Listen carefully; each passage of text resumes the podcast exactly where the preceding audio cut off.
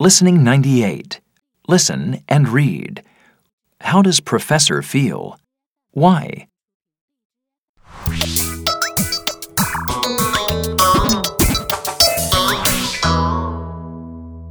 Oh, there are machines everywhere.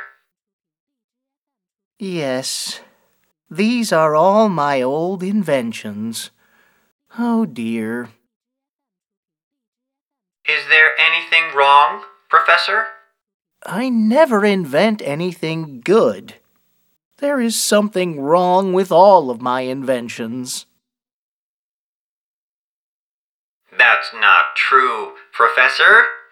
I'm your invention, and there's nothing wrong with me. Here, I made you something to eat. Oh dear.